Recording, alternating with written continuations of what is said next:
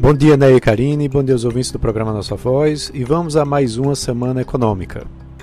Após uma semana desastrosa para os ativos que são de risco, os próximos dias vão trazer uma agenda bastante carregada de indicadores que podem balancear as bolsas novamente.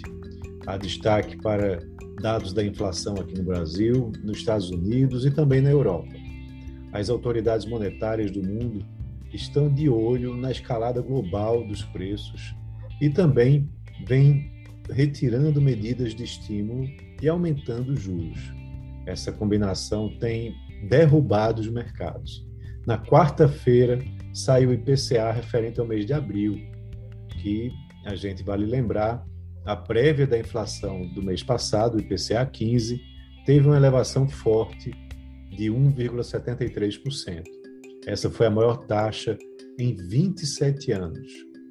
Para o mês cheio, há uma previsão de alta de 1,04%, fazendo com que a inflação em 12 meses chegue aos 12,11%. Esse vai ser provavelmente o pico da inflação em 2022.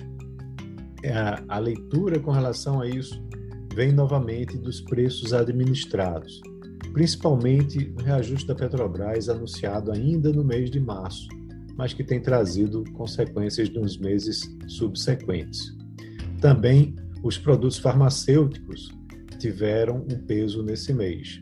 Por outro lado, a energia elétrica vai apresentar alguma deflação por conta, né, para, por conta da mudança da bandeira tarifária para verde no mês de abril.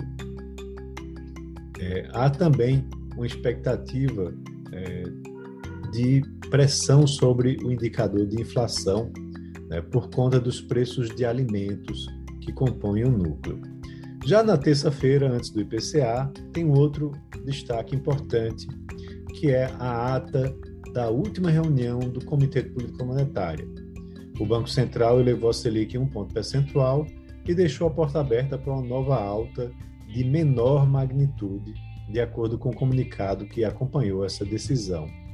Então, a decisão de prolongar ou interromper o ciclo de aperto monetário deve ser tomada é, reunião após reunião e talvez encerre o ano na casa dos 13,75%, com duas altas extras de 50 pontos base. É, não se sabe também se a retomada da greve dos servidores do Banco Central vai atrasar a publicação dessa minuta. Nem está prevista a divulgação do relatório Focus, né, que geralmente é divulgado nas segundas-feiras. Há também indicadores da atividade econômica. Saem os dados do varejo referente a março, com previsão de alta, segundo uh, expectativas, e a pesquisa mensal de serviços, que vai ser divulgada na quinta-feira, onde deve ter um avanço também mensal, talvez de 0,5%, segundo o mercado é, tem esperado. Lá no exterior, a inflação é destaque, né, com ah, também vale lembrar que teve uma decisão de elevação de juros lá no Banco Central dos Estados Unidos, em 50, é, bom, é, 50 pontos base, e agora há novos dados de inflação do país. Na quarta-feira, sai o Índice de Preços ao Consumidor, o CPI, né, onde deve ter uma nova variação positiva para o mês de abril. E no dia seguinte, no dia 12, sai o Índice de Preços ao Produtor, que também deve avançar né, de março para abril. Saem também índices de preços na Alemanha e na China, né, e lá, é, lá na China, é, o mundo também vai continuar monitorando o que acontece com relação à política de Covid-0 do país, que vem trazendo novos lockdowns né, com o surto da variante Ômicron. Isso deve desacelerar a economia chinesa, né, e como a gente já tem visto, com impactos na cadeia de suprimento e logística, né, que tem desanimado o mercado. E a semana é bastante importante em termos de agenda corporativa. A gente tem é, o Banco Inter realizando a Assembleia Geral, é, Geral Extraordinária na quinta-feira para aprovar os novos termos da proposta de listagem da empresa lá na Nasdaq.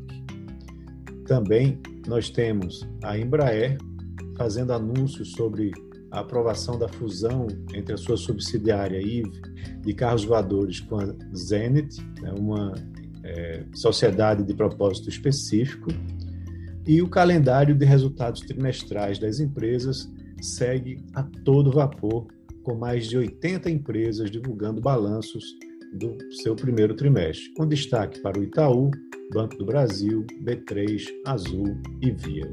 Então é isso. Um abraço a todos e até a próxima.